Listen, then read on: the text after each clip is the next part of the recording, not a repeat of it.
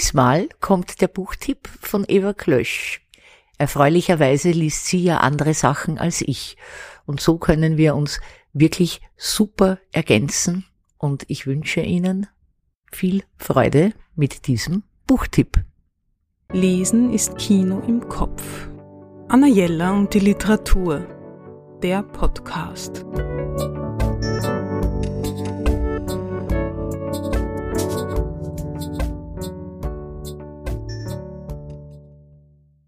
Es ist so schön, dass er wieder entdeckt worden ist und nun zum ersten Mal auf Deutsch vorliegt. Herbert Clyde Lewis, Gentleman über Bord.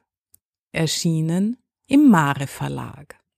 Der Börsenmakler Henry Preston Standish hat einen fast schon peinlichen Unfall.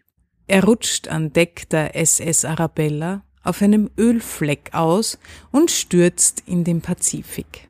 Es war eine blöde, kindische, ungezogene Tat, heißt es da, und seiner nicht würdig. So empfindet er es. Nun treibt er im Wasser und sieht die Arabella ganz langsam weiterfahren. Er bleibt ruhig. Sie werden es beim Frühstück schon merken, müssen nur zurückkommen und ihn aufsammeln. Weiter nichts. Standish hatte sich eine kleine Auszeit von Arbeit und Familie genommen und ist wieder auf dem Heimweg, als er zwischen Hawaii und Panama in den stillen Ozean fällt. Er wartet auf seine Rettung und denkt über sein durchaus erfolgreiches Leben, seine liebevolle Frau und seine Kinder nach.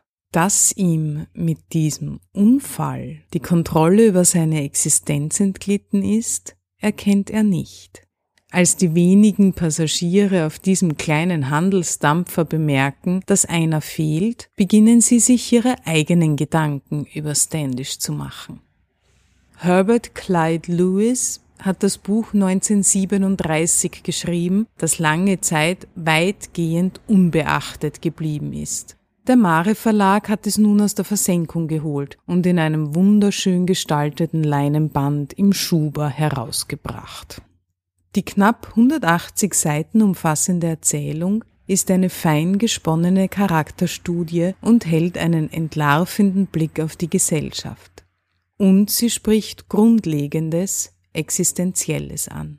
Hoffnungen und Ängste und wie das Leben von einem auf den anderen Moment einfach so ganz anders sein kann. Louis erzählt dicht und versiert. Ich bin in die Geschichte reingekippt und musste sie atemlos bis zum Schluss durchlesen. Anna Jella und die Literatur.